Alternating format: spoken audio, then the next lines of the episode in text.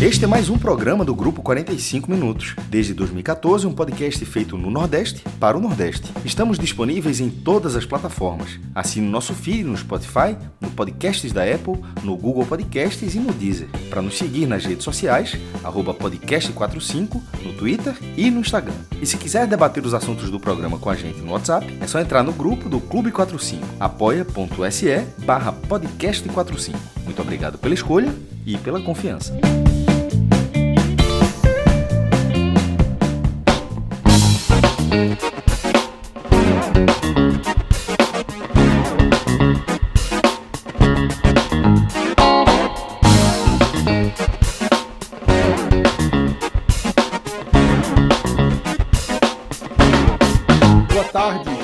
Segunda-feira, 18 de dezembro de 2023. Eu sou Fred Figueroa, estou ao lado de Cássio Zirpoli e juntos abriremos o mercado dessa semana. Como reina e como manda a tradição, os programas da segunda-feira costumam né, ser mais virem mais carregadinhos, afinal a gente tem as notícias que vêm de- desde sexta tarde, sexta noite, todo final de semana, então acaba sendo um programa mais completo, né? Um programa que acaba reunindo as notícias de vários dias. Cássio, hoje antes do mercado teve barbeiro aí pelo, pelo visto, né? Boa tarde, Fred. A galera aí já tá chegando na live. Pô, depois de dois meses, fui lá em Silvio. Ah, ah, já desejei feliz ano novo para ele. E agora só volto, obviamente, lá em 24. Mas é isso. Ó, em 30, a gente tava até conversando lá. 31 anos que eu corto no mesmo lugar, Fred. Tá, como ele já tá, já tá, já, já tá, já é um sexagenário, aí disse que não vai parar. Aí eu até disse, meu irmão, no dia, disse, obviamente vai demorar muito, mas no dia que não tiver isso daqui, eu vou ter que refazer a minha vida. Porque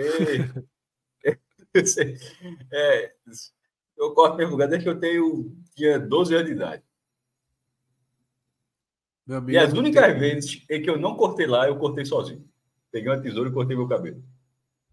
Essa é uma fidelidade absoluta, tá? Não, Eu das, comecei- maiores, das maiores que a Olinda já produziu. Mas É. o, o público dele é todo desse jeito. Um abraço. Quando eu duvido, saí que ele, duvido, duvido, duvido que ele veja podcast. É náutico ele. É náutico. Ah, mas soube hoje que ele é náutico, mas que gosta muito de Santa Cruz e gosta muito do esporte também. Já pensasse, curiosamente falou isso. Se quando me chama para o jogo de uma cerveja, eu vou. Se ganhar, acho ótimo, ficar todo feliz. Mas se me perguntar meu time, sou náutico. Quando eu saí de Olinda, eu ainda mantive algumas relações assim de, de fidelidade, mas fui largando uma a uma. Não, hoje, ó, veja só, se você cortasse o cabelo hoje em Olinda, tá morto. Porque aí. Não, mas é- não, onde você mora hoje? Se você cortasse. eu já não Olinda, corto mais nem do Recife, Cássio, agora. Já corta e já botão. Já corto já botão. Pronto. É, ou seja, realmente o Fred não tem. Tu, tu, encontra uma loja, tu entra e corta lá. Não interessa. É, não, na verdade é assim. É como se demorei um tivesse ido na. McDonald's. É como se tivesse ido na McDonald's.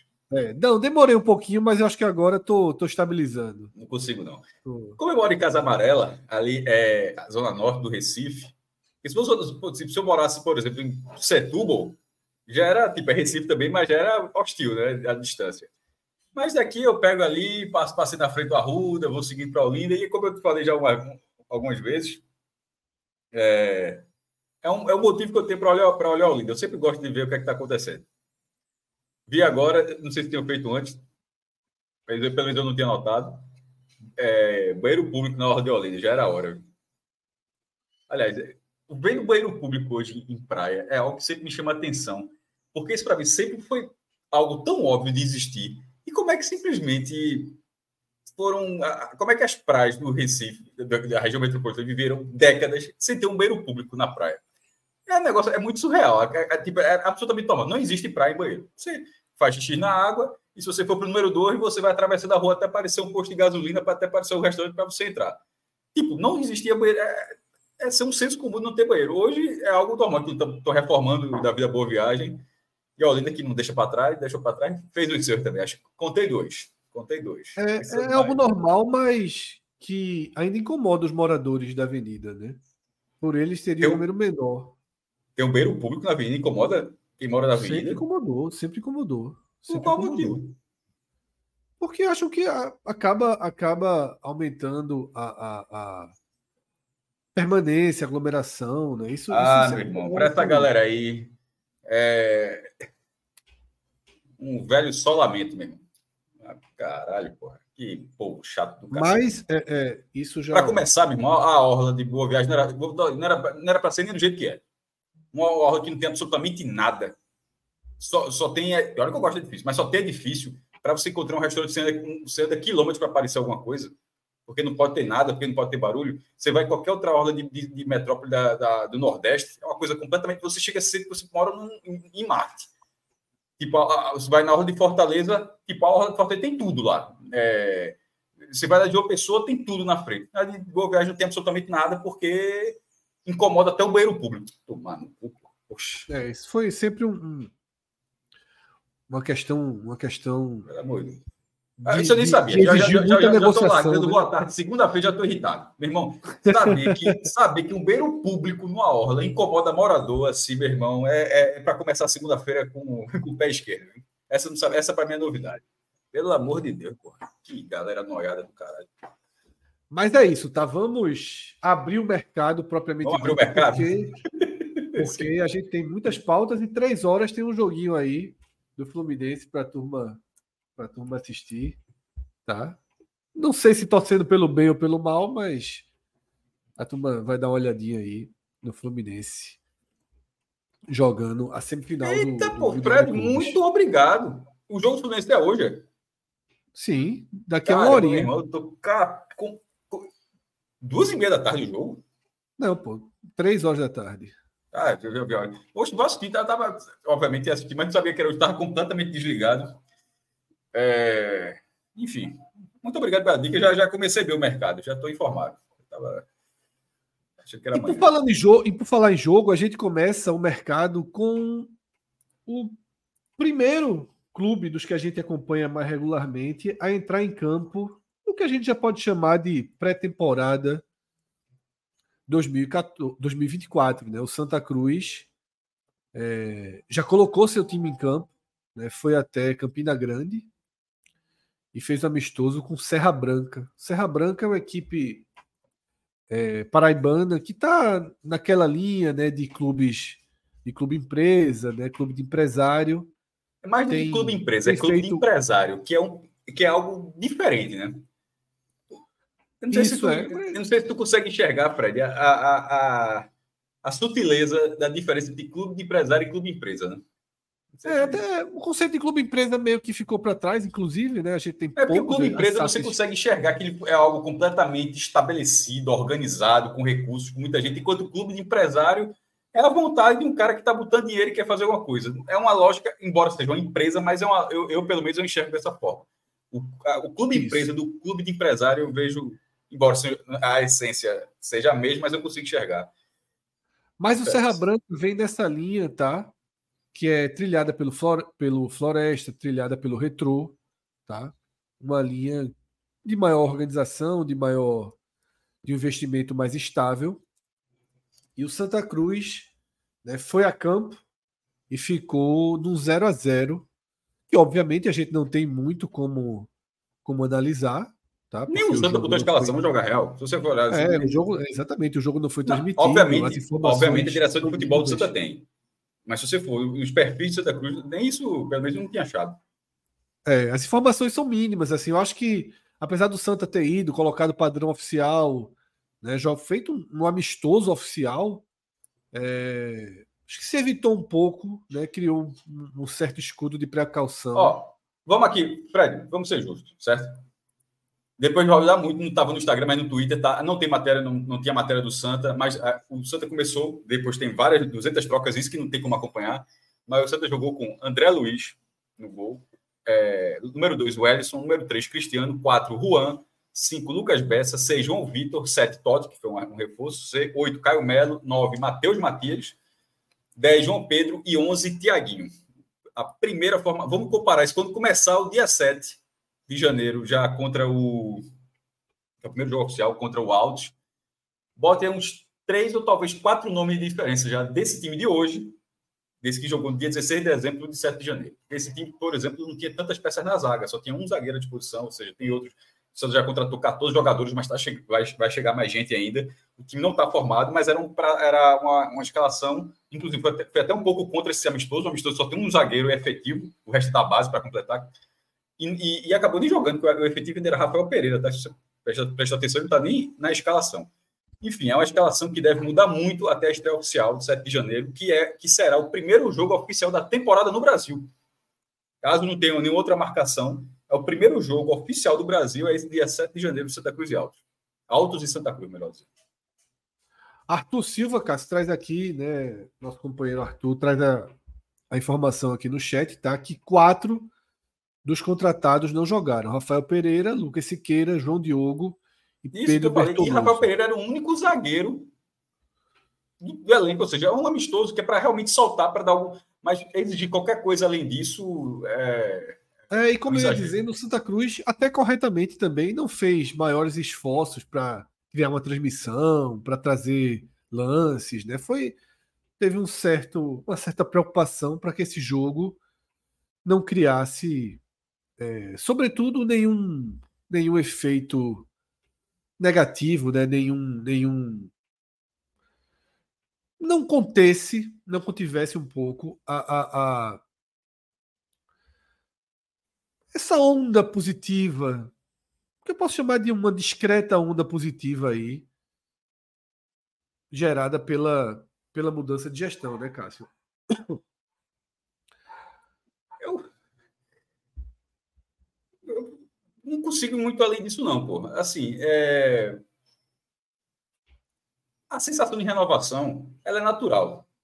O Réveillon está aí para isso. Daqui a, a, daqui a 13 dias, o ano vira e todo mundo acha que vai ser, tudo vai ser melhor, que tudo vai ser diferente. É, é, do, é do, ser humano.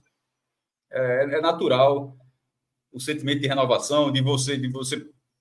E muitas vezes não é, que as, é, não, é uma, não é um sentimento de que as coisas vão mudar porque vão mudar, mas sim você, você estabelece um parâmetro. A partir de 1 de janeiro, o cara vai fazer dieta. 1 de janeiro, vou fazer mais isso. 1 de janeiro, vou estudar e tal. E nesse caso, o ponto de partida do Santa, dessa sensação de renovação para uma nova temporada, não é só virada de temporada, é uma nova direção, é um novo comando, é, no, é um novo comando no clube. O sentimento mínimo de empolgação, eu acho que é natural. A Vera, a Vera, eu acho que mudou muita coisa. Não, não acho, vou ser bem sincero. Eu acho que está sendo uma montagem de elenco dentro de um, de um orçamento que seria apertado com qualquer presidente, nem mais nem menos seria nessa faixa. Na, o, o, novo presidente de Santa Cruz ele não subiu o patamar de, de folha do Santa Cruz, ele não desceu o patamar, ele está num patamar que se fosse qualquer outro que seria nessa. Ele, o que ele pode ter é, é tentar, o, o, que outros não tiveram nos últimos anos, é dar mais credibilidade ao cumprimento das obrigações do clube. Isso seria um passo importante, mas nem venceu, não tem nem um mês ainda, então a gente não faz a menor ideia de como vai ser é, a realização disso. Então, o sentimento, o sentimento de, de, de renovação do, do Santa, acho que é, do torcedor do Santa, acho que é baseado na premissa de que as pessoas precisam ter isso. Mas a Vera não aconteceram tantos elementos assim. Os patro, o patrocinador está lá, fechar mais um patrocinador, pintar. O Arruda é pintado todo ano, pô. Assim, assim, vai, vai pintar o Arruda legal, bonito, mas é pintado todo ano, nunca deixou de ser pintado. Então, eu tô, isso eu estou sendo bem ice agora, para dizer, já que você falou do choque de realidade, só dizer assim que não virou, não, não é, não, não houve essa grande transformação. Houve, está havendo trabalho. Não está tendo uma omissão. No, no, final da, da, da gestão do Luiz Neto já estava um pouco mais afastado, já não, quase não dava entrevista. Nesse caso, como, como a gestão começou agora, ainda não há absolutamente nada contra, nem de resultado, nem de, de falta de trabalho, de nada. Eu acho que tem que falar, tem que mostrar, acho que está tá sendo feito o que é para fazer. Mas nada além do que uma nova gestão deveria fazer, certo? Assim, nesse, até esse momento, é, eu, eu, eu, ainda não vi, eu não vi, eu, é da forma como eu vejo, Fred, eu não vi uma grande diferença para dizer, porra, a grande transformação do Santos, acho que seria um oba-oba que eu acho que não cabe. Eu acho que, inclusive, o torcedor do Santa Cruz não, é, não merece um oba-oba. O torcedor do Santa Cruz merece ser analisado com a maior racionalidade possível, porque o oba-oba, em muitos momentos, atrapalhou. O oba-oba, em muitos momentos, eu acho que. Em, em, é um... em, muitos momentos, eu acho que o oba, foi um, um problema. Eu acho que, na verdade, você começa a tratar sem, sem, sem isso e mostrar na, de, de, forma mais racional possível o que está sendo feito, inclusive Por exemplo, uma boa parte da torcida não está considerando ainda que o Santa Cruz não jogará a Série D. Se isso acontecer, se o Santa Cruz jogar a Série D, repito todas as vezes que eu toco nesse assunto, será uma reviravolta imensa. Ou porque o campeonato foi ampliado, em vez de 64, vai ter mais do que isso, ou porque Retrô ou Petrolina desistiram, e, e, e mesmo com notícia de que o Petrolina está com dívida, que não sei o quê, não dá indício, porque a Série D tudo é pago, ela é toda custeada. Não faz sentido um clube desistir, hoje, hoje em dia, não faz um clube desistir da Série D, porque a Série D é toda custeada. Você só não paga salário, mas você não paga viagem, você não paga hospedagem, você não paga alimentação. Assim, se você, a, a, coisa mais difícil é ter a vaga, mas tendo a vaga, não vejo sentido porque alguém vai desistir. Mas uma, torcida, uma, uma parcela da torcida do Santa Cruz, simplesmente ainda, talvez até porque alguns elementos ainda, ainda conferem um pouco disso, de que vai ter o calendário. Não terá. Se esse calendário existir, houve uma grande mudança que até agora não há indícios que isso vai acontecer. Então é preciso, inclusive, ser analisado que o calendário do Santa Cruz irá até onde irá. Eu acho que tem que ser feito, tem, tem, que ser dito dessa forma. Se for além, é uma nova notícia. Não precisa ficar atrás, não, mas vai, vai resolver isso, vai resolver, vai ter a vaga. Não, não dá para ficar atrapalhando esse si. Esse si não existe. A reviravolta não existe. O nome já é reviravolta. Se acontecer, é uma coisa inesperada. Mas nesse momento, eu acho que até isso precisa ser parado de dizer. Precisa ser trabalhado o Santa Cruz como um clube que vai até uma, par, uma parte do ano. E uma parcela do Santa Cruz, acho que é, está sendo alimentada por uma, uma, uma, é nem do próprio clube, mas enfim, de algumas correntes do clube. Eu acho que eu não acho isso bom. Não sei se, se você enxerga dessa forma, Fred. Inclusive, Cássio, o presidente do Petrolina, mais uma vez, né? Ele, todas as vezes que ele aparece em público, ele tem que responder essa pergunta, né? É, e aí ele teve uma notícia que eu li no, nos últimos dias, né, dizendo que o Petrolina teve já cotas da Copa do Brasil é, suspensas, né, bloqueadas pela CBF. E aí foi perguntado a Jefferson Oliveira mais uma vez, e a Série D está no risco, e ele falou de forma muito direta, como sempre respondeu desde então. A participação do Petrolina está segura. E como está segura? Ele nunca deu é, nenhuma brecha, né? Seria realmente uma reviravolta. Aí, Cássio. É, só só para último ponto, só da cota, a, a, cota da Copa do Brasil nem saiu o valor ainda, uh, mas vai ser cerca de um milhão de reais, assim, pegando pela que foi desse ano. E jogar a Série D, como eu falei, tem tudo pago. Além de ter tudo pago, o clube ainda recebe uma cota, que foi a cota desse de 300 mil reais. Assim, por que alguém abriria a mão disso? Exatamente. Se e você aí, pega 300 mil é... reais, a grosso modo, você colocaria uma folha, bota uma folha de 50 mil reais. Nem é isso. E bota para jogar. Assim, é, é é mais barato do que não jogar. Então, assim, não vai, eu acho que isso precisa ser tratado dessa forma, e não como se tivesse, como se o Petrolina estivesse na iminência de, abrir, de abdicar dessa vaga. Cássio, sobre a mínima a virada de, mínima virada de chave aí, né? A gente tem dois depoimentos no chat, né? De Almir Lucena, ele fala: Cássio, saímos de um ano em que tínhamos Sandro contratando e falando que não precisa de análise para o básico, para o básico, que é algum diretor remunerado. É pouco, mas para a régua do Santa virou muito.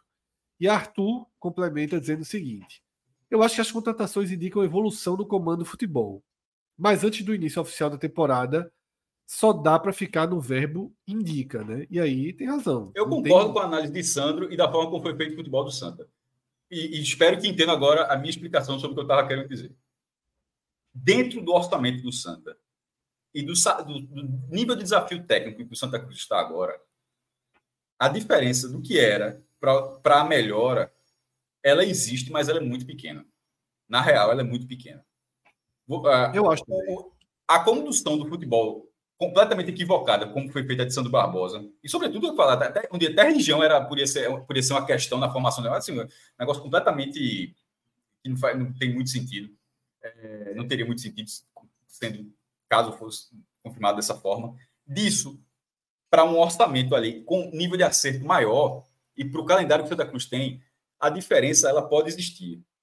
Mas não é uma diferença gritante, porque o nível, a, a base financeira que você está trabalhando não permite que seja gritante. Só se o cara fosse o nível de acerto, cara, o negócio Só se o nível de acerto fosse assim, tipo aquele filme O Homem que Mudou o Jogo.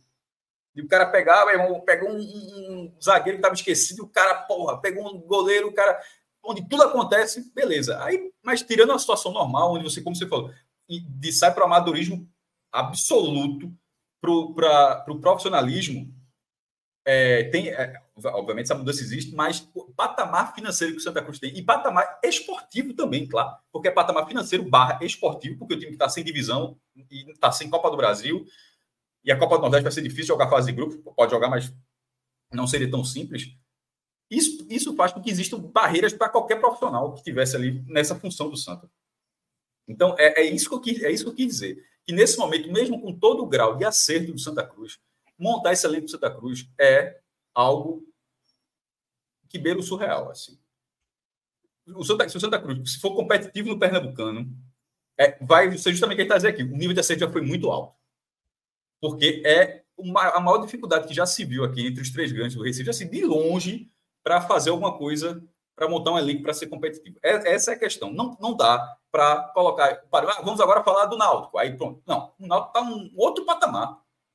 É uma coisa, é uma análise completamente diferente. É do esporte, é uma análise completamente diferente. Quando chegar Bahia e Fortaleza, pelo amor de Deus, a história do clube tá, ela está próxima de todas. Todos eles estão, estão têm histórias assim parelhas em alguns momentos, tem suas rivalidades, mas na condução do futebol nesse momento é preciso analisar da forma como está sendo. E o Santa Cruz ele está sendo montado não é tão diferente da forma como o Central está sendo montado. Central de Caruaru. É isso. Esse é por aí, Cássio. Agora, se tem mudança... A folha, Santa, a folha do Santa Cruz é maior do que a do Central, mas não é, mas não é tão distante da do Central. Ela é distante da do Náutico, é distante da do Esporte. É... E Almir lembra, né? Eu concordo com ele que ser competitivo na realidade do Santa Cruz é garantir vaga na Série D. Perfeitamente, Todo concordo. Sabe disso. Todo mundo sabe que o objetivo do Santa no Pernambucano é conseguir né, calendário para 2025. Esse é o objetivo, e não que está montando o time para a Série D. Nesse momento, não é o que o Santa Cruz está fazendo. O Santa Cruz, nesse momento, está montando o time para a Série D de 25, não de 24. Isso. É... Mas se tem uma novidade no Santa, que essa já foi apresentada, tem pelo menos roupa nova né, para a próxima temporada. O Santa Cruz lançou aí o uniforme, inspirado no Cordel, né, mais um uniforme assinado e produzido pela Volt camisa branca. Achei, achei bonita. Tá? Muito simples, e quando você vai na simplicidade, você Mas tem muitos detalhes. Os detalhes tá? são interessantes. Isso, tem vários. É, o escudo, eu gosto do escudo. Né? O Santa Cruz tem feito esse escudo. É, é, que chama em 3D, né? Esse escudo como se fosse escama de cobra. Eu gosto dessa linha do escudo Santa Cruz. Eu gosto desse escudo, desse Mas... escudo 3D, como, como você está dizendo. Mas o, o, que eu sinto falta, e um torcedor, acho que foi Elson que falou, um torcedor do Santa Cruz, é, não sei falou, acho que foi comigo no Twitter. É, talvez eu acho que está dando nisso. Se ele tiver aqui, eu vou reconhecer se aparecer. Que ele está sentindo falta, eu também, do escudo do Santa centralizado na faixa. O Santa já jogou assim. Faz tempo que uh, faz tempo. O São Paulo tem, o São Paulo tem como essência o seu escudo dentro da faixa. Inclusive a faixa do São Paulo é invertida, né? Lá é vermelho, branco e preto. A do Santa Cruz, por estatuto, é oficialmente é preto, branco e vermelho o Santa Cruz era alvinegro, o vermelho foi a terceira cor entrar no Santa. Então, foi preto, branco e vermelho. É, o, o, Santa não tem como essência o escudo no meio das faixas. Não tem. Mas ele já teve uniforme, como São Paulo. Todos os uniformes de São Paulo são assim. O escudo de São Paulo não fica fora das faixas. O Santa Cruz tem essa variação. E considerando que tem essa variação, faz tempo que não fica. Eu até disse, ó, o cara falou assim, eu concordei na hora. Eu disse, realmente faz tempo que, que eu, pelo menos assim, de cabeça, que eu não lembro dessa, dessa, desse escudo na faixa. Agora, assim, ao contrário de São Paulo, é, tem que ser dito se bem que eu nem sei, nem sei se São Paulo também é o segundo, mas é preciso ter dito para ele que esse, esse uniforme não é o uniforme principal do Santa Cruz. É tipo, é tipo Bahia. É. O uniforme principal do Santa Cruz é o, é o tricolor, é, com a, esse tricolor também, mas com as faixas tricolores na horizontal. O, o do Bahia não é o tricolor daquele com as faixas verticais, é o branco. O padrão do oficial do Bahia, meia vermelha, calção azul e camisa branca. É, é, o Bahia joga. A, a, o Santa Cruz e o Bahia eles têm essa característica. Fortaleza também tem essa característica, mas um pouco menos, mas acho que Santa, Santa e Bahia tem mais, de jogar tanto com o uniforme 1 com o uniforme 2, que em alguns momentos bate essa dúvida. Inclusive quando joga em casa, porque o Santa Cruz joga com o uniforme 2 em casa. Você não vê o, o esporte jogando de branco na Ilha do Retiro. O uniforme 2 é branco. Ou o Náutico jogando de branco nos aflitos. É muito raro. O Santa Cruz joga de branco como se estivesse jogando com o uniforme número 1. Então, mas no estatuto, esse é o segundo uniforme do Santa. E nos últimos anos vem, vem sendo sempre essa ordem. O Santa Cruz lança primeiro o uniforme 2, no fim do ano. Aí, no primeiro semestre, lança o uniforme 1, no fevereiro ou março, né? Não vai, você vai lançar o uniforme 1 já na metade do ano, até porque pode, de repente, até o calendário está acabando já. Então, fevereiro, março vai chegar, ou até janeiro, sei lá. O, o, próximo uniforme do Santa é a camisa 3 no segundo semestre. Tanto é que recentemente tinha se lançado a camisa 3 nesse ano, mas era da, da coleção ainda, da coleção anterior. E essa é a terceira coleção do Santa com a Volt. Uh, o contrato ele dá, ele previa cinco anos. E só para completar informação, o valor dessa camisa é a mesma da última alternativa, 239 reais.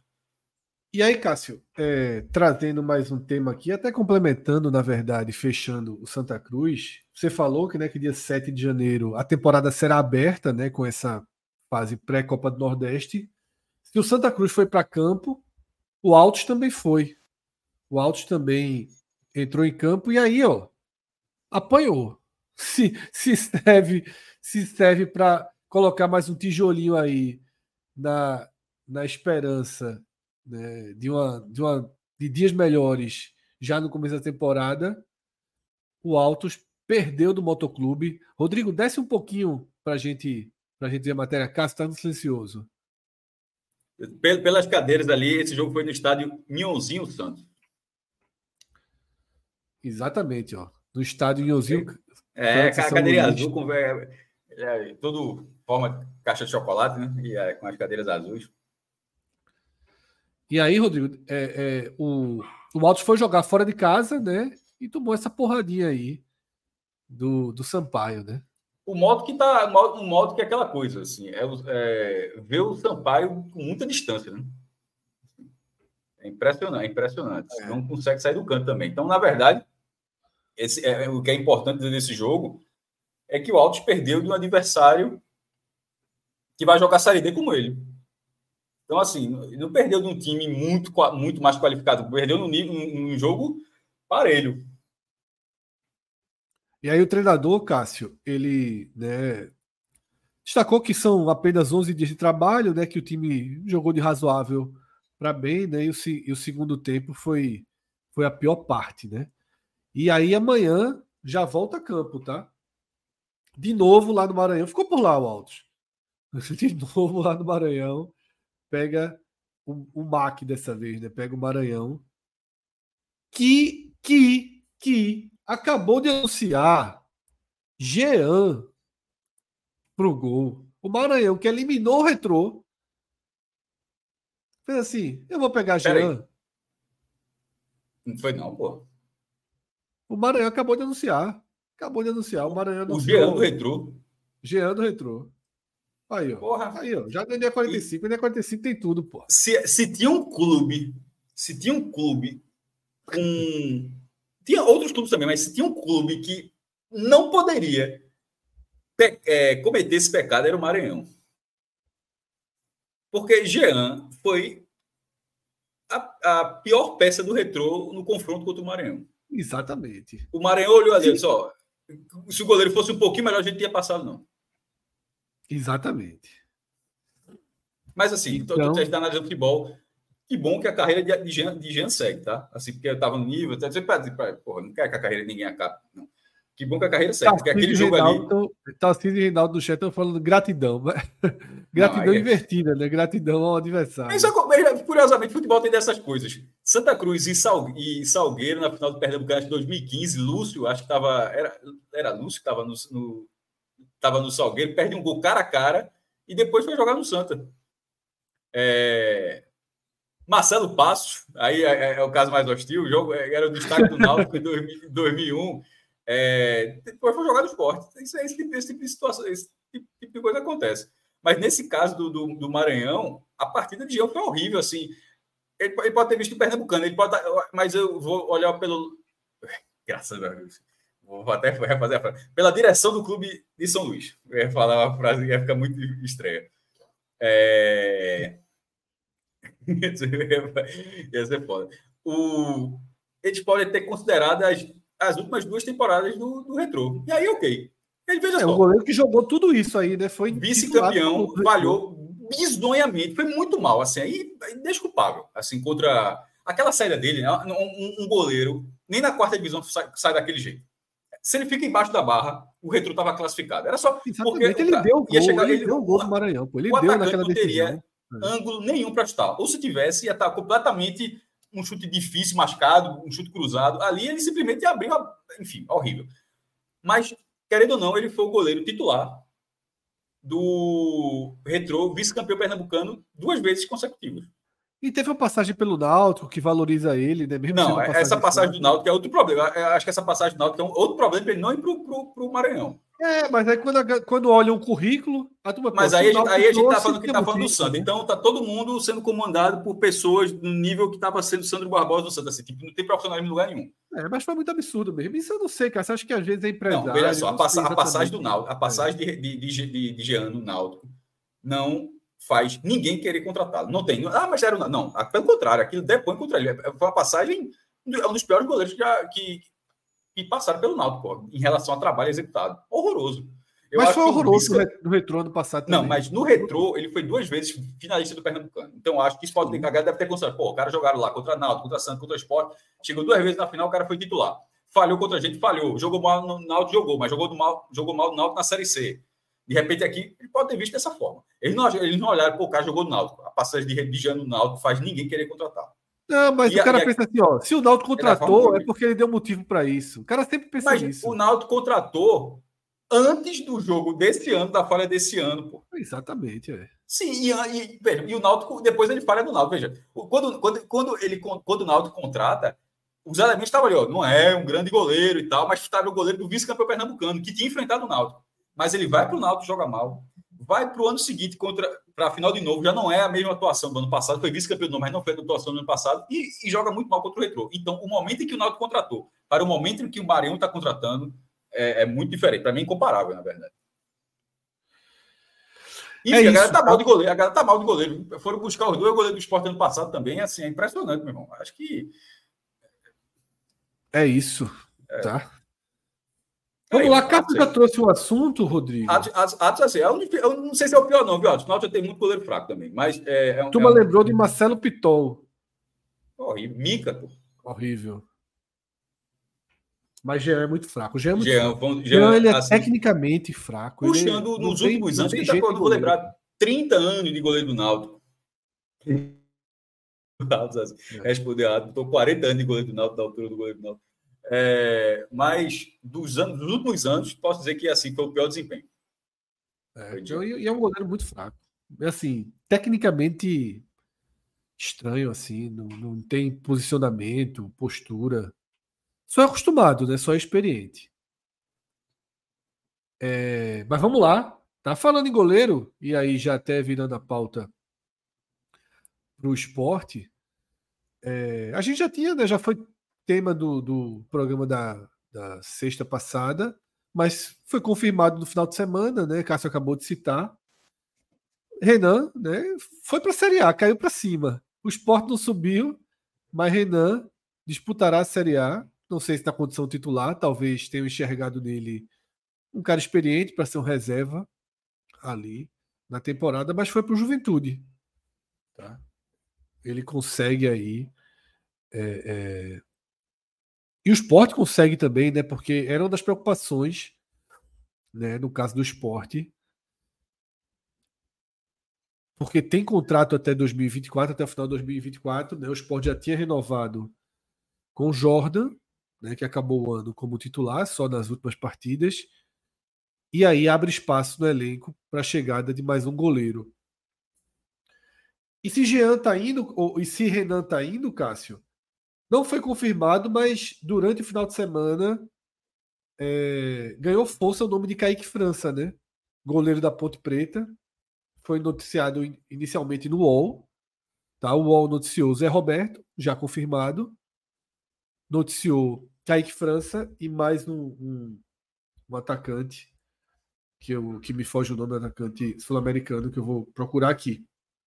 Tá, esqueci o nome dele agora, mas eu vi até os vídeos e, e pode trazer, que, eu achei interessante. Mas tá para Kaique França, para Kaique, Javier Cabreira, Clécio me lembra aqui no chat. Kaique França tá naqueles nomes que quando eu debati da última vez, eu achei que seria a melhor linha de escolha, né? Que era justamente os dois goleiros relacionados com a Ponte. O ex-goleiro da Ponte, Ivan, que hoje eu vi a notícia que está que tá na mira do Fortaleza, e Kaique França, atual goleiro da Ponte, né, que teria o interesse Ivan foi convocado para a seleção brasileira, pô. E do Vitória. Como é, Cássio? Só Ivan foi convocado, embora não tinha jogado. Quebrou até um, assim, a Ponte Preta não tinha, acho que desde Mineiro, e lá em 2003, 2010, há muito tempo que a Ponte Preta não tinha um jogador convocado para a seleção principal. Foi até surpresa. Ele, naquele momento, acho que Tite estava convocando assim. Isso não é Kaique França, estou falando de Ivan. É, o terceiro goleiro, eu acho que a seleção brasileira deve ter isso mais em mais posições, inclusive. Um ou dois jogadores por convocação poderia ser com esse perfil para aclimatação mesmo, de, de, de, ambiente da seleção. Mas que assim, o terceiro goleiro estava sendo goleiros jovens. Aí ia revezando, aí um momento, aí, aí mas pô, mais conta para a seleção, né? Para a seleção principal. Aí Ivan foi esse terceiro goleiro, foi, aí foi convocado. É, por, por Tite. Jogou, jogou no sub-23, mas estou falando da seleção principal. Sobre Kaique, acho que poderia ser, é, ser, ser, um papel interessante. Acho que foi bom você ter dado o crédito bom, porque já tinha, ele tinha acertado a, o outro reforço, né? O, é, a outra negociação do esporte. Agora, falando rapidamente sobre a saída de Renan, caiu para cima. Mas assim, é, quando a gente fez o balanço do esporte, acaba acontecendo que a gente vamos ver, vamos ver se a gente acerta agora. Né? Assim, ó, vocês não falaram, não, não tem que dar para trás, porque a gente disse, ó, dos três goleiros, o ideal poderia não ficar com nenhum, mas que se ficasse com um, com um que fosse Jordan, e se ficasse com Jordan, o outro que tinha um contrato maior teria que ser emprestado. E, é, e é, parece é tudo que está acontecendo. O esporte renovou com Jordan, porque o esporte não tem contrato com Jordan, né? ou seja, por contrato mesmo era só Renan, mas renovou com Jordan. E Renan, o esporte buscou um clube para emprestá-lo. E provavelmente não vai ficar com, com, com o Denis, né? É, não vai ficar, deve estar no clube, então, mas assim, é, no máximo, se estiver lesionado, vai. Isso, vai... então, essa mais não vai dar continuidade ao trabalho, não tem. É... Tá, a gente estava falando assim de, de, de Jean, um dos piores. Denis não é o pior que eu já vi no esporte, mas é um dos piores. É o mais nocivo, foi o mais nocivo a uma campanha. Mas é um dos piores também. É, acho que o pior é Saulo, velho. Saulo do ano passado, pelo amor de Deus. Não sei se tu. Eu acho que é o pior que eu já vi foi Saulo. É, os dois são horríveis. Não, mas, mas assim, tecnicamente eu acho que Saulo foi o pior goleiro que eu já vi no esporte. Fraco. Mas aí, Cássio. Mas enfim, bola. Essa saída de Renan, acho ótima para o esporte. E até o pessoal de alguma galera do, do, Juventude apareceu perguntando, eu disse, ó. O esporte, o esporte está na Série B. E eu estou achando bom essa saída. Eu não, não acho que ele vai ser um jogador bom para o Juventude na Série A. Se ele for reserva, beleza. Tá, mas se for o goleiro principal do Juventude, vai, vai, vai, ter que ter uma, vai ter que ter uma temporada excepcional. É, ele, não, não, vem, não. ele não vem de temporadas excepcionais. Se ele for goleiro reserva, na hora que precisar dele, não vai ser a melhor coisa do mundo na primeira divisão, porque eu não queria que ele fosse o goleiro reserva do esporte na primeira divisão. Se o esporte tivesse subido, eu não, eu não acho que seria a melhor coisa ter Renan como goleiro reserva. Então, para o Juventude, o esporte tem encontrado esse negócio. É excepcional para o esporte. Excepcional. E o nome de Kaique França Sagrada, Cássio, caso seja confirmado? Sobretudo, pelo nível de goleiro que o esporte tinha, é uma. É uma é uma troca muito melhor. Eu o esporte vai estar. Tá, claro que existe um teto, tá? Pô, mas existe goleiro melhor. Claro que existe goleiro melhor que Kaique França. Pô. Isso é óbvio. Mas, o, o próprio Ivan, né? O próprio Ivan é mais O próprio Ivan, né? mas você analisa o sarro, o, o caixa é menor, o time vai ter mais trabalho, ou seja, esse ano a, a, a formação do elenco do esporte para 23, poder, o mercado poderia ter uma confiança maior de colocar, oh, vai para lá que esse time vai subir. Assim, ó, até para você montar o elenco, empresário, meu irmão, os caras, ó, é um dos favoritos ao acesso, é, a temporada deve, ser tranquila. 23 não, vai ser uma temporada mais puxada. Até para o cara colocar, meu irmão, pode ir lá, beleza, mas é, é, vai ser mais trabalhoso, assim, vai ser. E isso influencia também. Então, eu, eu o, o esporte, obviamente, pelo lado do esporte, que é que o cara renda, mas a, a gestão de carreira de quem está fazendo, chegando para o esporte, são jogadores que vão chegar com mais pressão do que os que chegaram para 2023. O time de 24 é o time vai ter mais, mais pressionado pelos insucessos do, do próprio esporte e pela dificuldade da divisão, que vai ser uma segunda divisão, deverá ser uma segunda divisão mais difícil do que a desse ano. É, e considerando isso, era, era necessário trocar os goleiros e, e havendo essa troca, eu acho que Kaique França é uma, é uma se, se, fosse o goleiro, se for contratado, seria uma contratação que empolgaria mais do que Renan quando foi cogitado no início da temporada. Porque Renan, a gente, pô, foi um goleiro foi seguro e tal, mas ninguém, já veio, já veio, é, já, já veio, veio assim. Mas, ó, mas era um e, e, e ali mas a reclamação foi abaixo porque o esporte simplesmente não teve goleiro em 22 no segundo semestre. Né? Assim, com aquela, aquele caos de Saulo e Carlos Eduardo. Aí qualquer goleiro que chegou e Denis que se machucou e ficou aquele negócio, ficou oito, seis meses machucado, todo mundo achando que estava ali, estava gestando um goleiro excepcional e na verdade voltou e não era. Aí a, a, o achômetro, o senso comum era de que, pô, beleza, melhorou. Melhorou, porque 22 não conta. Mas, mas ainda assim, 23 continuou muito abaixo. Kaique, eu acho um goleiro que elevaria um pouco o nível, não sei, não sei quanto elevaria, mas elevaria sim um pouco o nível dos goleiros que o Sport teve em 23. É isso. Tu falou, Ivan, é... foi de achou, ou, ou, é que o Sport também teria interesse? Só para entender melhor. não, foi. Não era que o Sport teria interesse, né? Foi circun sempre esteve nos nomes ali. Na dividida era melhor Ivan, tá? Se fosse assim, ó, era melhor, não, não é que o Sport escolheu. É. A gente é o que dá para trazer, né? Goleiros, é o que dá para trazer. É, goleiros possíveis, digamos assim. Que aí se falava Danilo Fernandes, né? Que se falava Kaique França, que se falava mais ou menos o seguinte: reservas de Série A, né? Que poderiam. Ou titular de Série B, que é uma, uma questão mais difícil, a questão de Kaique França. E Ivan ele hoje é reserva né, do Corinthians. Mas eu acho que se o esporte avançar e confirmar Kaique, eu acho que é um, um bom, uma boa escolha. E, repito, acho melhor do que Danilo Fernandes, por exemplo, que teria uma, muita dúvida em relação à lesão. Tem, tem uma identificação, tipo, é, a questão de lesão é ruim, mas tem uma identificação com o esporte, seria uma questão de alimentação. Eu acho que funcionaria. Fred, deixa eu só responder rapidamente aqui, tentar pelo menos uma mensagem de áudio. Só qual o prejuízo do esporte ter vendido Maílson barato? O Maílson era um pouco de jogo, o contrato estava acabando. O esporte passou, no fim das contas, o esporte passou pelas duas situações. Vender, porque o contrato estava acabando, e pegar o dinheiro e tentar ver sem aquela, aquela peça quando chegaria, e não vender e abdicar do dinheiro, como foi o caso de Juba, e utilizar aquela peça ao máximo para ver onde chegaria. O esporte fracassou nas duas situações. É, e, e, e, aí, pô, mas goleiro não se compara. Pô, o outro era o cara que dava mais gols pro time e assistência atacante. Não era um, um, zagueiro, um volante ali e tal, não. Era o meia atacante, finalizador e tal.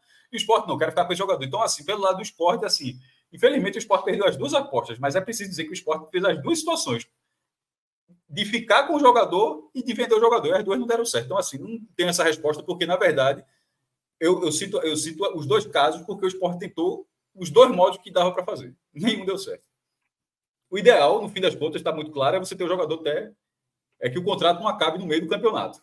Esse é você dá, é dá, esse contrato tem que terminar no fim da temporada. É isso, Cássio. E a gente vai esperar a confirmação de Kaique França, naturalmente pode acontecer, tá? Foi noticiado que Kaique França tinha o interesse do esporte, do Vitória e do Goiás. E que o esporte estaria na frente justamente pela possibilidade de Kaique jogar, né? ter mais minutagem e tudo, porque o Goiás, a tendência é que siga com o Tadeu, aquela história do Fortaleza realmente foi só um vento, não teve nenhuma confirmação.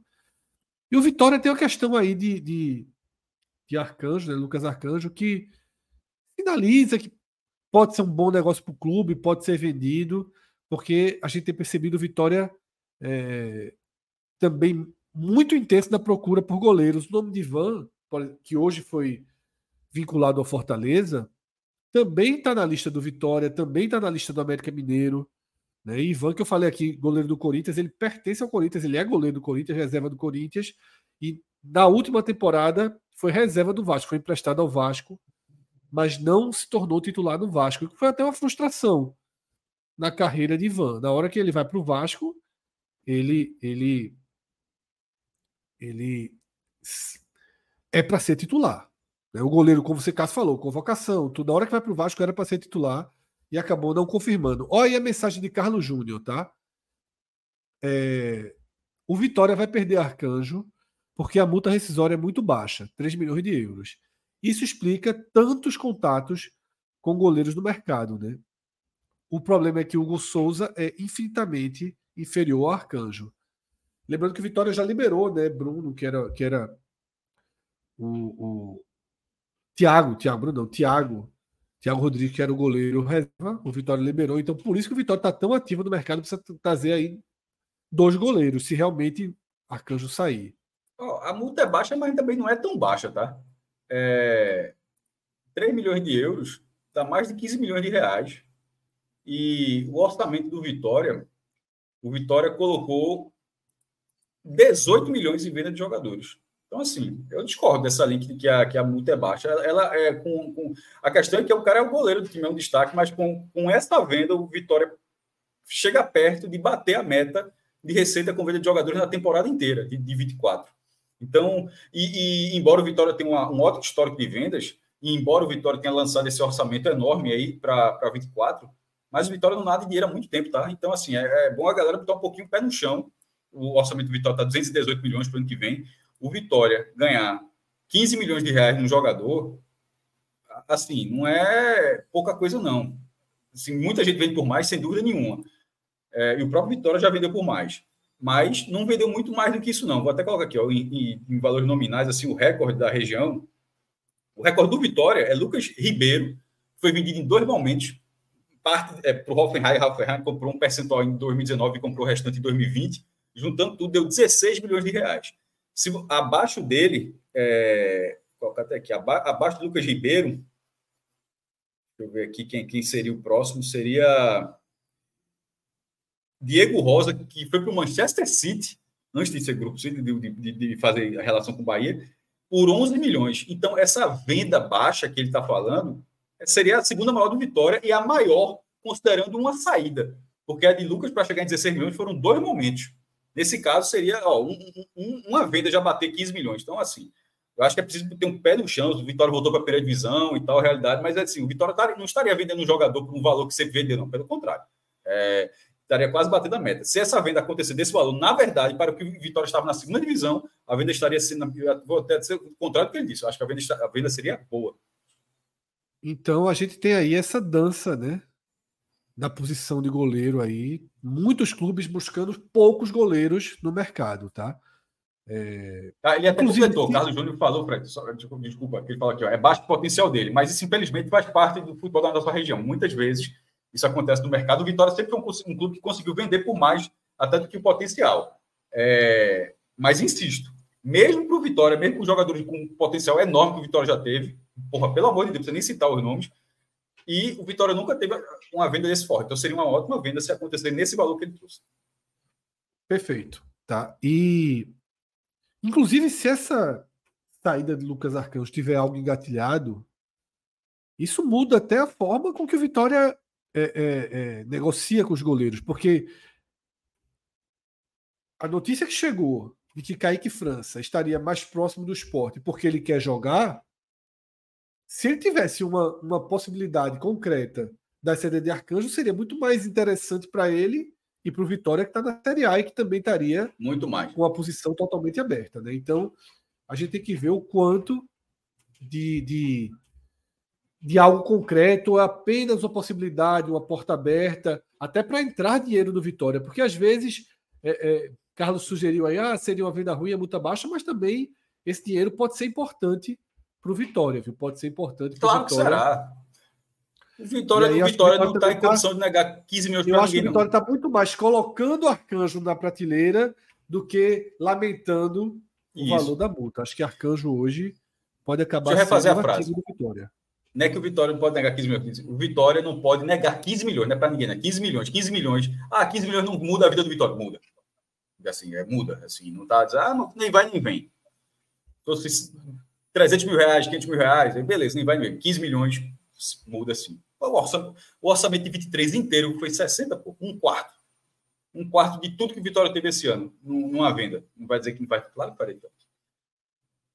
E aí, Cássio, como eu falei, é... a mesma matéria do UOL, né, que citou a aproximação de Kaique França com o esporte, trouxe também né, que o esporte estaria interessado em negociando com Zé Roberto, que foi confirmado, né? Zé Roberto já é o primeiro atacante confirmado pelo esporte. Demorou muito, né? E, e o esporte tem o primeiro reforço né, confirmado para o ataque. A, a, reportagem traz ainda o interesse em Javier Cabreira. Por enquanto é só especulação. Tá? Javier, Javier Cabreira estava indo para o Melgar, Melgar, do Peru, mas já tem algumas semanas que essa notícia foi dada e ele não, não se apresentou, não chegou, a negociação não teve capítulo atualizado nessa saída dele para o futebol peruano. Mas vamos falar de Zé Roberto Cássio, que é o primeiro reforço do esporte. A minha, a minha visão sobre Zé Roberto é a seguinte: Nesse, momento, o esporte tem um total de zero atacante. Né? Mesmo com ele? Não, com ele um, né? Tipo, obviamente tem Com todo mundo sim, que jogou. Nesse momento eu digo hoje. Hoje no clube. Todo Sério, eu, eu já pensei assim, porra, tá, vai ser difícil. todo mundo que jogou em 2023 não vai ficar no esporte. Né? Quem estava mais próximo ali era Edinho, tal, mas o esporte desistiu da, nego da negociação. Então, o esporte não tem centroavante, o esporte não tem pontas. Zero. O setor está recomeçando, sendo construído do zero. E aí fica difícil comentar sobre a chegada de Zé Roberto, porque eu não sei se ele vai ser o melhor e o maior investimento do esporte para a posição, é a grande aposta do esporte para a posição, ou ele vem para ser mais um, ou ele vem para disputar a posição, para compor elenco sem ter esse parâmetro, dificulta um pouco a análise. Agora, é um jogador que eu gosto. É um jogador inteligente, é um jogador que teve bons momentos na carreira, não foi bem na sua última passagem no futebol do Nordeste, inclusive pertence ao Ceará, estava né, emprestado ao Mirassol e agora seguiu para o esporte. Foi muito mal no Ceará, mas é um cara que já entregou, já mostrou resultado e já foi objeto de desejo né, de vários clubes. O próprio Ceará foi adquirir o Zé Roberto, né? E, e, pô, na hora que eu lembro quando o Ceará contratou, eu achava que tinha dado um grande tiro, que tinha sido um bom nome, né? E que ajudaria o Ceará com, com tanto tempo tendo problemas na posição, mas acabou que o tiro foi na água. Então, Cássio, qual a tua visão dessa chegada de Zé Roberto? a, a lógica que você trouxe de o esporte não ter nenhum atacante, eu acho que isso já faz parte total da análise pra, da importância da contratação. Primeiro, zerou o processo. É, o setor ofensivo do esporte precisava ser zerado, ficou esse vai, não vai, vai, não vai de, de Wagner Love. É, mas, porra, Peglo, Michel Lima, todo mundo que passou por ali, basicamente todo mundo que passou por ali, próprio Diego Souza, mas Diego Souza tá, acho que deve encerrar a carreira, né? Tá, tá um silêncio danado sobre isso, mas o contrato dele era bem curto também. O setor ofensivo do esporte precisava ser reformulado. E quando a gente fala reformulado, por vezes, na maioria das vezes, melhor dizendo, o reformulado não é 100% da troca. É tipo, de cinco peças, saíram três, saíram quatro, ficou um ali e tal. De seis, saíram quatro, sobraram dois. Isso trata como reformulação, mas nesse caso do esporte era completa. Eu acho que todas as peças do ataque, os próprios Pô, mas o esporte do ataque fez 120, 128 gols no ano, não interessa. É um, é um, é um ataque que fez 128 gols, é, mas que em muitas partes da temporada falhou e falhou muito feio. E, e, e, parte desse ataque era de um jogador que já não ficou, que já saiu, que é no caso Wagner Love, e de outro que era o meia para ponta lateral, que era Juba, e outro que quis sair para o CRB, que é Jorginho esses três concentraram boa parte dos gols. Agora, Edinho, Wanderson, Peglo, Michel Lima, todos esses, esses, esses, personagens não fazem parte desse ataque que fez 128 gols do esporte. Então, é, esse número é um número que não poderia sustentar a manutenção de um setor que, na verdade, falhou muito na, na hora H. No fim, no fim das contas, o esporte não subiu por um ponto e esse ponto poderia ter vindo ou diante do Atlético Goianiense, 1 a 0 teria conquistado dois pontos a mais, ou num a um com vitória, caso não tivesse sofrido gol, mas tivesse buscado empate, um a um lá estaria. Então, ou seja, um golzinho desse 128, se tivesse um golzinho a mais, poderia ter sido para a primeira divisão. Então, falhou. Ou na própria final da Copa do Nordeste, que ali o ataque bateu, ó, Wanderson acertou a trave, outro fulano acertou a trave. Na hora H, fez, só fez um gol de jogo e pronto, parou. É... Nessa reformulação, já eu gostei de ter acontecido.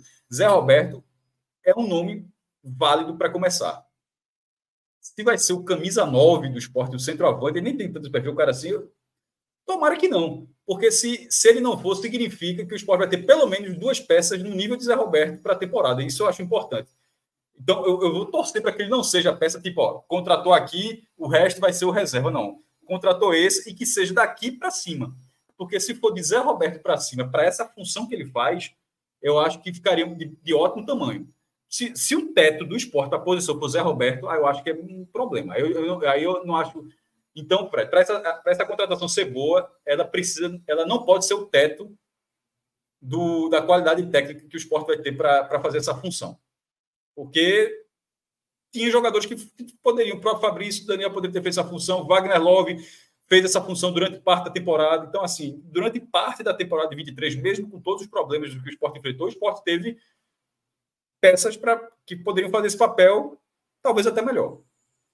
Mas, é, mas ele vai tende a ser um jogador mais regular, eu acredito, mais do que Wagner Love, que ficou mal, e, e Fábio Daniel foi subutilizado, e que ele não seja o teto para essa função. Então, pra, eu, eu acho que, que a análise do elenco do esporte precisa, na minha opinião, precisa passar por esse ponto em que Zé Roberto não é o teto. Se Zé Roberto for o teto, talvez não mude tanto assim. Isso, né? E você vê que a torcida do Bahia tem uma visão muito melhor Zé Roberto que a torcida do Ceará, onde ele acabou frustrando as expectativas, tá? Rodrigo, a gente tem um superchat aí de João. Renan e Kaique, atacante. A dupla com contrato de dois anos que o Sport jogou dinheiro fora. Né? Lembrando isso, aí. Ele, do... isso ele pensou, sabe por quê? Ele tá falando de Renan, goleiro, e Kaique França. Aí bateu na cabeça dele. bateu, na, bateu na cabeça dele. É. Kaique, tanto que, Kaique, tanto que ele lembra Renan, aí, Kaique é atacante, né? Mas é, Kaique foi indicação de dar o pouso e que a, a direção do esporte, sem discernimento, sem discernimento, dá para dizer isso, é, é como se é, me traga jogador que eu ganho tudo. Sabe aquele negócio? Parece. parece é. Isso começou nos anos 50, é um negócio, é uma história bem clássica do futebol. Me dê que eu ganho o campeonato. Eu acho que eu, eu, eu acho que é. Será que é Gentil Cardoso, um Fluminense? Ele me dê a Ademir que eu dou o campeonato. É que eu acho que a Ademir vai jogar no Fluminense. E parece que ganhou o campeonato. Ademir Menezes. É uma história bem clássica do futebol carioca. Posso ter, não sei, tomara que eu não tenha errado os nomes, mas foi, foi mais ou menos isso. Aí consulta, pô, me dê Kaique que vai fazer alguma coisa. Não, não vai. Aí a, a direção do esporte foi contratar um jogador indicado pelo técnico, de extrema confiança pelo técnico, que mudaria o time, e no fim das contas, para fechar com o jogador, precisou dar dois anos de um valor elevadíssimo. É uma, é uma, é uma das grandes bobagens, e a palavra correta não é essa, mas a gente está no horário vespertino aqui, eu vou tentar ser mais educado. Uma das grandes bobagens que a direção do esporte já fez na condição de futebol foi, foi contratar Kaique, aos 34 anos, depois de passagens horríveis nos últimos anos. ponto que, que levou de volta, viu? A sorte foi essa, que levou para a então, É, sabe lá se o esporte pagando ou não pagando, enfim, mas já, já, enfim, já passou para frente. Mas dois anos de contrato para cair, que naquele momento a mais, já era um absurdo. mais de 100 mil reais, né? Recebendo mais de 100 mil um absurdo, reais. Um absurdo, um absurdo. É isso, tá? É, a gente falou aqui do Bahia. professor Aníbal aí jogou um plantão. O Rodrigo já estava já já trazendo aí para a tela a notícia. Essa questão de Marcelinho Carioca, né, que foi sequestrado. O professor Aníbal trouxe um superchat aí, Rodrigo. É... Eu estava com certo cuidado de trazer o tema, tá aí, ó. Professor Aníbal, plantão, acharam Marcelinho Carioca, estava com a senhora casada. Porque essas, essas histórias aí, né, às vezes vão e vêm e não são exatamente como são contadas, mas é, hoje de manhã surgiu a notícia né, de um sequestro de Marcelinho Carioca, tá?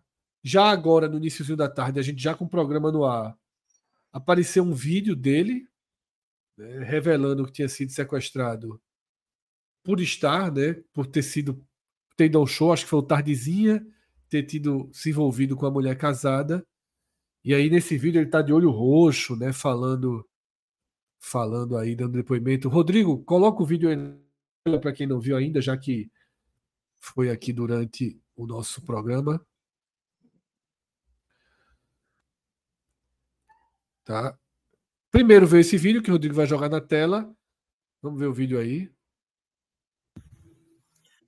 Bem, gente, eu estava no, no, show em Itaquera, né, curtindo lá um samba, e aí eu saí com uma mulher que é casada, sabe depois, e aí o O marido dela pegou, me sequestrou e me levou, e esse foi o B.O. Confirmo tudo que ele está falando. Eu sou casada e meu esposo sequestrou ele e colocou a gente no cativeiro. É, eu não vi absolutamente nada, não sei se deu para alguém ouvir. Não, ela, ela, veja só, ele está dizendo que foi sequestrado pelo marido e depois aparece a própria mulher dizendo que o marido dela cometeu o que cometeu aí. E ele já foi então, achado, tá? É, ele foi achado agora em Itaquera. Tá? Já tem as imagens dele circulando. Tem muita acrescentar sobre isso, não, Fred. Como é, Cássio? Tenho muito a acrescentar sobre isso, não. Bem que tá todo mundo em paz aí. Eu também não. E nem sei o quanto dessa história vai, vai como essa história vai evoluir, tá? Mas, é, enfim, o homem tá bem, tá, tá, já, já tá com a polícia, já tá, já foi localizado e depois a gente vai ter maiores esclarecimentos sobre o caso, tá? Vamos voltar aqui ao nosso mercado, né, para ir para as últimas pautas do programa de hoje, porque algo que a gente já tinha trazido também, mas que avançou, não foi, não foi anunciado, mas avançou, foi a negociação do Bahia com Bruno Rodrigues, né? Mais um mais um passo foi dado, um nome interessante para o Bahia, mas que mantém a linha de trabalho, de investimento que o Bahia tem tido, né, Cássio? Um torcedor do Bahia, a chave. A gente tinha, eu tinha falado com o Celso no último programa, Fred, o último que você não participou. A gente fez uma análise sobre, sobre Bruno Rodrigues e, e, e é, nesse caso, deu um passo a mais, né? encaminhou o acerto, não anunciou o acerto, mas fiquei assistiu um programa, a gente tratou de é uma investida ótima do, do, do Bahia no Cruzeiro, acho que vale demais essa tentativa, e que na, na, na, na ocasião a gente estava falando que como essa questão das SAFs, tipo, a SAF do Cruzeiro ainda não foi transformadora, né? Tipo, a do Bahia foi transformadora. A do, a, o Cruzeiro devia tanto, devia tanto, que era, a, o buraco estava tão profundo para você corrigir, que de vez em quando você esquece que o Cruzeiro também é SAF. SAF nesse modelo, tipo, não é SAF só de mudar o papel do CNPJ, mas ser SAF tem um investidor por trás. Acaba, não, não parece tanto, né? Assim, o do Bahia já começa a aparecer, de, de, de ir lá e buscar o jogador e pronto. O do Cruzeiro, nesse caso, é, é uma SAF ainda muito problemática, porque, na verdade, o clube estava muito problemático. Né? Mas, enfim, a, a, a, gente, eu tinha comentado isso no último programa, que foi, eu participei com o Celso e com o Clauber, e e a gente tratou como, como uma ótima, uma boa investida do, do, Bahia, do, do Bahia em cima do Cruzeiro. Deu um passo agora, vamos ver se se confirma, né? Porque ali era de sondagem, já foi para encaminhar acerto, falta agora realmente anunciar. Igor Santos, Cássio, fez um comentário que eu acho muito. Que cabe, cabe proporcionalmente, né? Proporcionalmente ele, ele se encaixa bem. Que é o seguinte: o mesmo pensamento que Cássio teve para Zé no esporte, eu tenho para Bruno no Bahia. É um bom jogador, mas não pode vir como solução né, para ser o 9 do tricolor. Né? Sobre seria o 9, na verdade, né? Assim, mas, é, é, projetando, projetando um, uma evolução técnica do Bahia para o ano que Pô, vem. Sem né? dúvida. Eu, Igor, com, você concorda comigo e eu concordo com você, tá? Só para ficar claro, né? eu concordo com você. E, e, ainda bem que ele pegou o espírito da coisa que a gente falou lá em relação ao Santa no começo. Cada clube, nesse momento, a rivalidade pode existir, mas o, o nível assim de, de busca no mercado, de força no mercado, são níveis muito diferentes. A gente acabou de falar de um agora, partindo para o Bahia, no momento, faz uma semana que, que, que o presidente eleito do Bahia, do Bahia Associação, disse que o Bahia vai ter 320 milhões de orçamento para a temporada, que já bota 90 milhões a mais do que o orçamento desse ano, que já era o maior da região, de 230, é, é natural que o Bahia vai ser. E que, que, com esse orçamento, que orçamento é só uma previsão, e com isso o Bahia gastou met, quase metade só em contratação, e que o Bahia consiga fazer. Met, ah, consiga não. Na verdade, tem a obrigação de fazer. É, algo melhor em 24 do que em relação a 23. O Bahia, inclusive, errou muito na, na questão do atacante. Errou, no fim, os caras não renderam, né? é, com Everaldo, Mingote e tal. Na hora que vai, que, que, que vai chegar essa de Bruno Rodrigues e qualquer outro jogador assim para essa, essa, linha, essa linha ofensiva do Bahia, precisa ter um pouco de renovação do Bahia. Também, também, desculpa, melhor dizendo, também precisava de renovação do setor ofensivo do Bahia, assim como do esporte, no caso do Bahia, precisa também. A obrigação técnica do Bahia é muito maior do que a que o esporte vai ter na segunda divisão, porque Zé Roberto talvez renda na segunda divisão, enquanto Bruno Rodrigues, Bruno Rodrigues Você chega e talvez não seja o jogador que mude a vida do Bahia na Série A. Nem Zé Roberto no esporte. Eu estou dizendo assim, que na dividida Zé Roberto tem mais tem chance de fazer, de ser um cara mais competitivo na B, considerando os 20 times, do que Bruno Rodrigues na A, considerando os 20 times. Então, é, esse comparativo que estou fazendo. Então, ele não pode ser o teto do Bahia também, como também acho que não será. E aí vale até um adendo. A chance dele não ser um teto no Bahia é muito maior do que a chance de Zé Roberto não ser o teto no esporte. Concordo 100%, tá? É, é... Ricardo Novaes né, destaca que essa contratação de Bruno, caso se concretize, ela vai ser uma inversão na ordem de contratações que a gente via no passado recente. Mas, é, Ricardo, é algo que a gente vem é, é, batendo muito na tecla aqui nos nossos programas, né? Tudo que for relacionado ao Bahia no mercado, né, nessa injeção, nessa SAF do, do Grupo City, é uma, é uma, é uma revolução. Tá? É, não é uma, agora, não foi uma evolução natural do rumo do Bahia, foi uma evolução natural do, do mercado, né, que abriu aí a temporada das aquisições por grupos estrangeiros, né, pelas, o, que, o que forma as SAFs, e aí, de fato, com as SAFs já em curso, né, a, SAF do Bahia é uma SAF é, que eu sempre destaquei como uma das mais interessantes, né, pela própria experiência do Grupo City com futebol, pelo lastro né, que o grupo tem, né, o dinheiro meio infinito, né, todo o dinheiro que vem daquela região ali é, do petróleo é um dinheiro que a gente chama de infinito. Então, o Bahia ele realmente tem uma força de mercado incomparável. E eu ainda acho que o status do Grupo City também pesa muito a favor, né, dá, dá mais um, um, estímulo aos jogadores né, deixarem é, as portas abertas para seguir suas carreiras no Bahia, mesmo jogadores extremamente promissores jovens que ainda tem muito a desenvolver. É uma outra realidade. Então, concordo 100% né, com o que, com que Ricardo Novaes trouxe, está tudo dentro daquilo que a gente, que a gente vem debatendo e que é uma mudança do mercado. Rodrigo, vamos abrir o Bet Nacional, tá? Para fazer uma aposta aí em cima da hora nesse jogo do Fluminense. O jogo está começando. Oh, finalmente a gente cometeu esse vacilo. Eu, eu, fiquei muito triste no dia. Qual foi o dia, meu Deus? Da final da Copa Argentina. É... Deixa eu ver só a data. Foi no dia. Até coloquei aqui. No dia 13, semana passada. Eu sou estudante na Argentina, o estudante fez a final. Eu simplesmente eu participei do mercado, eu não lembrei. Mas dessa vez a gente vai no futebol. Bota aí 2x0 Fluminense. Placar exato.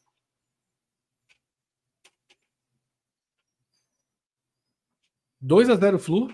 2x0 Flu, fechado. 40. Tá danado. 40, Encontrou a é cigana, quatro, foi? Quatro araras. Encontrou a cigana hoje em Olinda, foi? Marinho de Caetés. A Marinho de Caetés traz luz à pessoa. Meu amigo, o cara encontrou a cigana em Olinda e deu placar ele. Bota logo 4 mil. Se é desse jeito, não, tá não, danado. Não, não, não, não, não, não. Primeiro, Aí você está sendo responsável. Primeiro que a gente não tem 4 mil na nossa conta. Ou seja, não a gente estaria colocando a nossa conta e estaria fazer, 2 mil. Teria que fazer um aporte. Um é, a gente, é, a gente estaria sendo nível de responsabilidade, nível reportagem do Fantástico. É, segundo ponto. Nem que, nem que fosse 2 mil estaria errado. A gente, é, isso é 40 conto é meu limite. É 40. Golzinho 50, de cano um a qualquer momento. Golzinho de cano a qualquer momento. Concordo.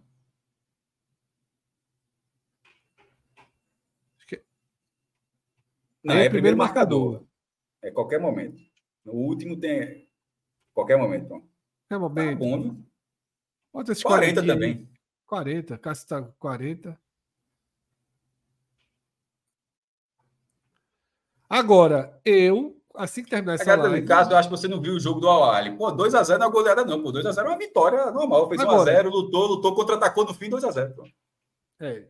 Cássio, apesar de ter feito essa, essa essa aposta, né? E eu trouxe aí também em cano. Eu acho que o jogo é duríssimo pro Fluminense, tá? E se brincar. É, eu acabei de responder isso. 2x0 é um placar duro, pô. Eu acabei, inclusive, de dizer o roteiro. O jogo está 1x0, lutando, lutando, lutando. No fim, contra-ataca, faz 2x0 acaba. 2x0 no jogo não é folgado, não. 2x0 pode ser um nível de dificuldade extremo, pô. É isso. Mas eu acho que. tá? Mas eu, vou, eu, tô, eu tô com o Flu. Eu tô, eu tô com o Flu.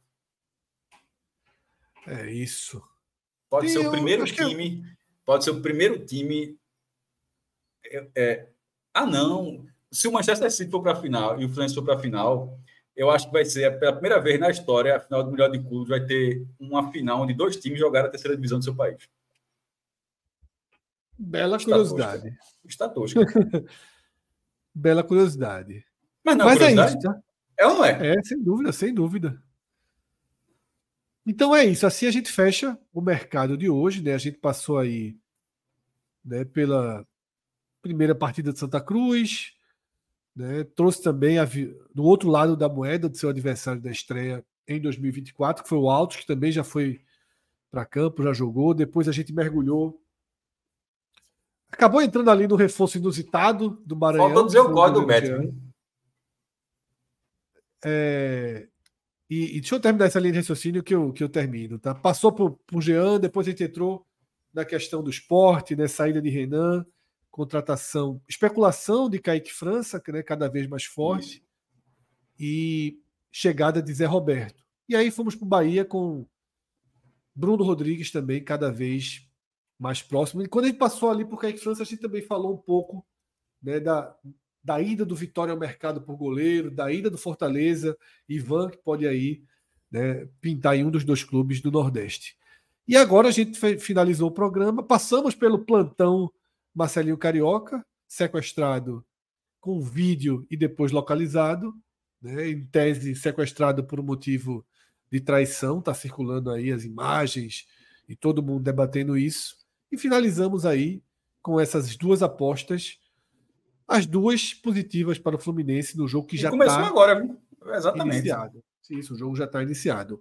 O nosso código é o código podcast 45, tá? Que você abra sua conta no Bet Nacional, você pode clicar aí, né? E, e você pode entrar no site do Bet Nacional, abrir e colocar nosso código, ou pode fazer isso que o Rodrigo está fazendo aí, ó. Entra no ED45, clica no banner, tá? E o banner já vai direto. Tem esse banner aí que fica o tempo todo também na tela. Clica nele aí, Rodrigo, para mostrar como é fácil. E esse, esse, esse banner não é de uma imagem, não é uma imagem produzida, não, tá? É, é- é da nossa gravação lá no Nordeste Nada. No, no- Exatamente. no não é tipo, ó, aí, faz, um, faz um meet aí que vocês estão conversando, não. Aquilo ali é, é print. É print uma, Aí, uma ó, gravação. Vê como é rápido fazer o cadastro. CPF, nome completo, e-mail, telefone, tá? Confirma o e-mail, usuário, e aí você cria seu usuário com senha e pronto. Em 30 segundos. Não precisa nem colocar nosso código. Se você entrar pelo NE45, você já vai direto aí, né? já abre a conta. E essa conta é identificada né, como, como do nosso público e é bem importante para a manutenção, né, da, mostrar a força né, que o 45 minutos tem. Hoje, Cássio, não pedimos para ninguém curtir, para ninguém assinar o canal, se inscrever no canal. Façam isso aí, ajudem. Né, o É, YouTube. inclusive, não- batemos a 45 meta. minutos a ter 22 mais 500 força no algoritmo do YouTube, né, para que a gente possa cada vez mais ter nossos vídeos circulando e chegando em novas pessoas, tá?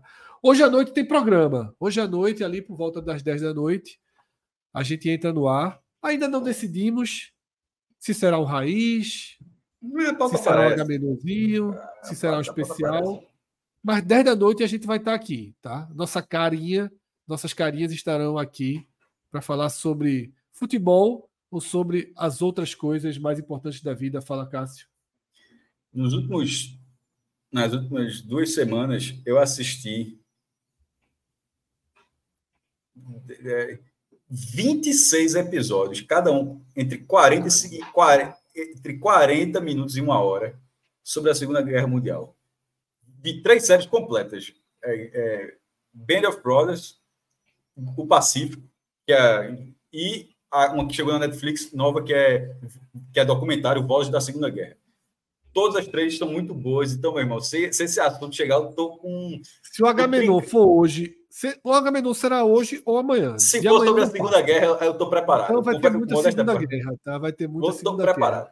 Mas o Agamenon dessa semana é Agamenon tradicional, é Agamenon. Então, é- isso vai ser o bloco de, de indicação. Assim, indicações retroativos e indicações novas, porque um deles é novo. Então, assim, é, Ô, Cássio, a gente é, pode fazer também, então, é, se a gente for entrar nesse tema, a gente pode fazer também uma tier list de filmes da Segunda Guerra, de filme de guerra.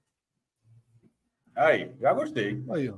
Até porque é, esse, esse, esse, essa série ela está sendo puxada, do, ela é nova, essa aqui entrou Voz da Segunda Guerra. Inclusive é o nome que deram no Brasil. Eu gostei mais do nome original. É World War 2, Frontlines, ou seja, linha de frente, não é Vozes da Segunda Guerra. É tipo, é, é a linha de frente da, de batalha da Segunda Guerra, mas enfim, é o nome que deram aqui na, na versão em português. Um documentário muito bom, todas as imagens colorizadas. Mas vi, isso fica para Agamenon. Pessoal que tá, é isso, de assistir. Tá? É ou Agamenon, ou hoje, ou amanhã. Daqui a pouquinho Sim, a gente vai. Próximo, quando for próximo. É, a gente anuncia no, no, nas redes sociais o que é que vai ter hoje. Ainda não, ainda não batemos o martelo, mas a gente estará aqui, seja lá para o que deve é. E a turma está dizendo que o time egípcio comanda a partida nesse Eu vou ligar atrás, Me liga aí para a gente assistir. Abraço.